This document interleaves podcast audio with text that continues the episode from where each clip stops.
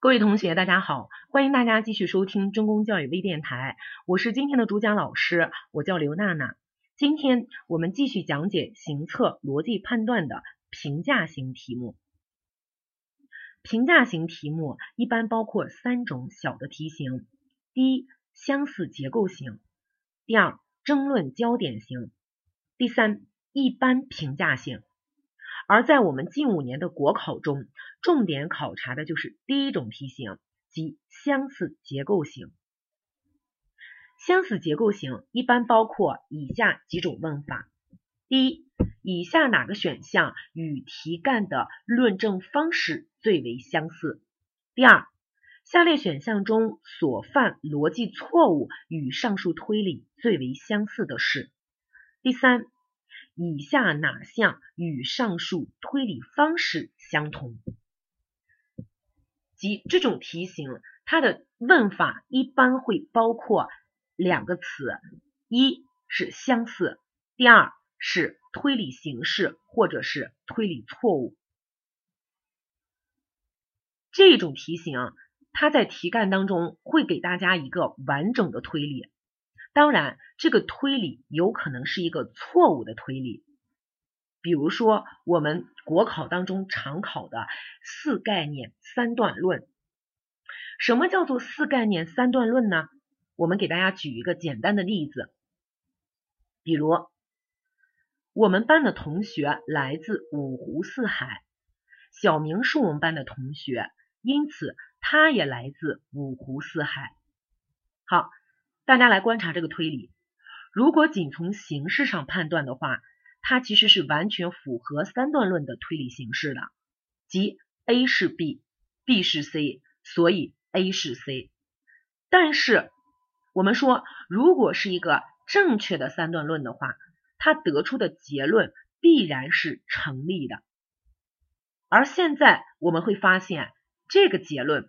说小明也来自五湖四海是显然不可能成立的，这个结论是不可思议的，对吧？那么问题何在？哎，原因何在呢？其实就是在于我们在前提的两句话里面，它其实出现了四个概念，而我们说三段论应该只能出现三个概念。我们分析一下这个三段论，说我们班的同学来自五湖四海，在这句话当中，我们班的同学它是一个集合概念。所谓集合概念，即这是表达一个集合体的一个共有属性。而第二句话当中说，小明是我们班的同学。这里的我们班的同学，我们说它是一个非集合概念，或者叫做个体概念，它只是指的小明的一个特殊的这个个体所具备的特点。那么现在大家会就会发现这个问题了，也就是说，我们真正的完正确的三段论，它的概念同一个概念应该是完全一样的。而现在这两个概念，一个是表达集合体的共有属性，一个是表达某一个个体的一个特有的属性。那么很显然，这两个词虽然从形式上看是完全一样的，哎，这两个概念都是我们班的同学，但是它表达的意思是不一样的，所以我们就说。上述推理它是一个错误推理，而所谓的推理错误呢，就是四概念三段论。好，那么下面大家来看一道国考真题。例题一：我国的佛教寺庙分布于全国各地，普吉寺是我国的佛教寺庙，所以普吉寺分布于我国各地。问。下列选项中所犯逻辑错误与上述推理最为相似的是？这是一三年的国考真题。很显然，如果大家把我刚才的例子听清楚的话，那么这个题目我们一眼就会发现它的推理错误依然是四概念三段论。也就是说，第一个概念说我国的佛教寺庙，这是一个集合概念，而普吉寺是我国的佛教寺庙，这里的我国的佛教寺庙，它就是一个个体概念。这两个概念形式是一样的，但是表达的意思是完全不一样的。好，那么我们来分析一下正确选项应该是哪一个？A，父母酗酒的孩子爱冒险。小华爱冒险，所以小华的父母酗酒。其实我们在看这个选项的时候，可以用一种方法，就是如果出现一个概念，我们就用一个符号来表示。那么 A 选项，我可以把它转述为 A 是 B，C 是 B，所以 A，所以 C 是 A。很显然，这个。不是三段论的推理形式，也就是说，从形式上我们就能够把它给排除了。那么再来看二 B 选项，说文明公民都是遵纪守法的，有些大学生遵纪守法，所以有些大学生是文明公民。其实这个选项我们可以迅速排除，因为这里出现了有些大学生。而我们题干当中并没有出现有些。好，再来看 C 选项，说寒门学子上大学的机会减少，大学生小飞不是寒门学子，所以小飞上大学的机会不会减少。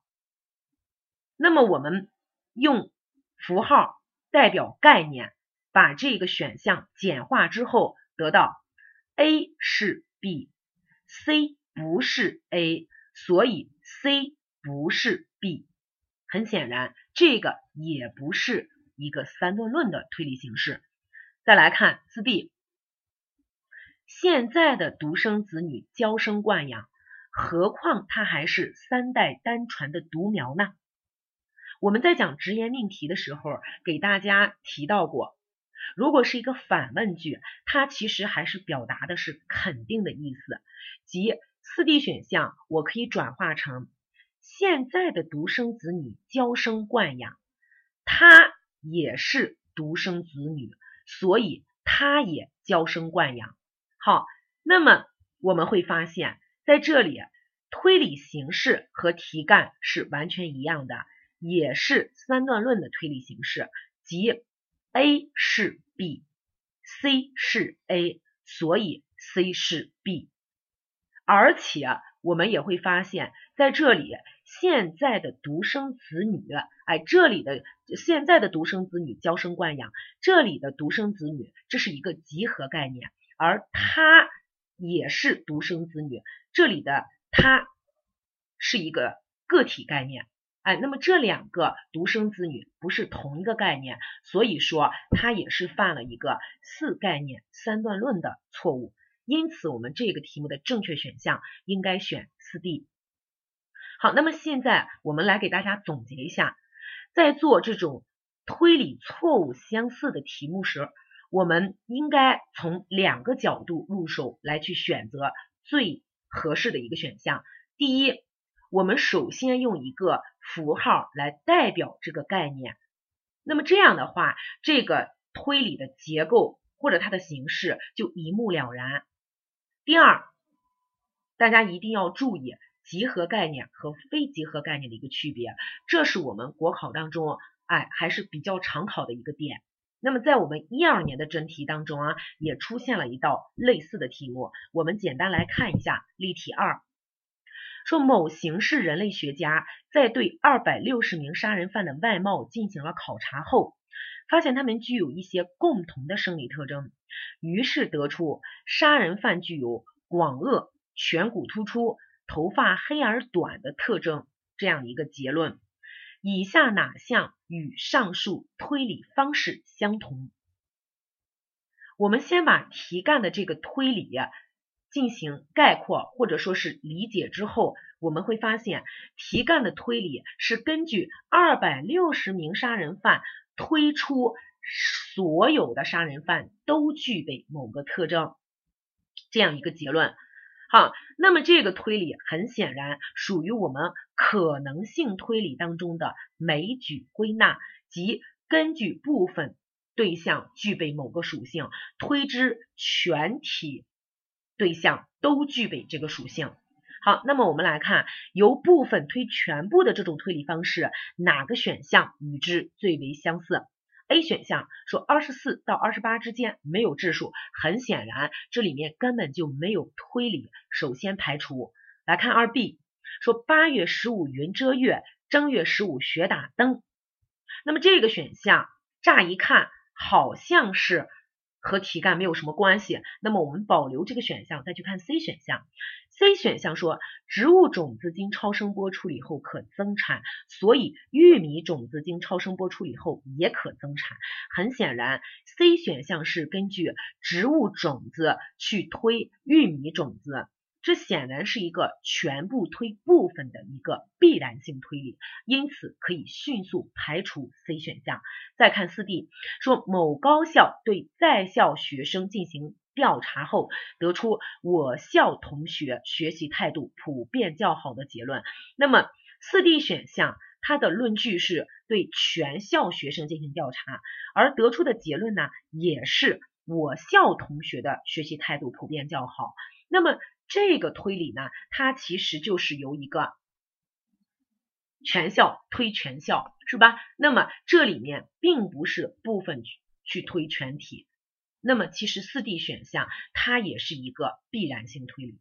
那么这时候我们把 A、C、D 都排除了之后，因为这是我们确定的，当然答案只能选二 B 了。可能有同学不理解二 B 选项为什么是一个枚举归纳呢？其实大家来看。说八月十五云遮月，正月十五雪打灯。那么这种情况其实是人们经过哎这么多年的一个生产生活实践所得出的一个结论。但是这个结论也只能是我们人类生产生活发展至今，哎它经常会出现的一种现象。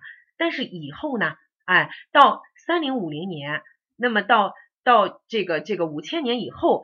它会不会还有这种情况呢？那我们是不确定的。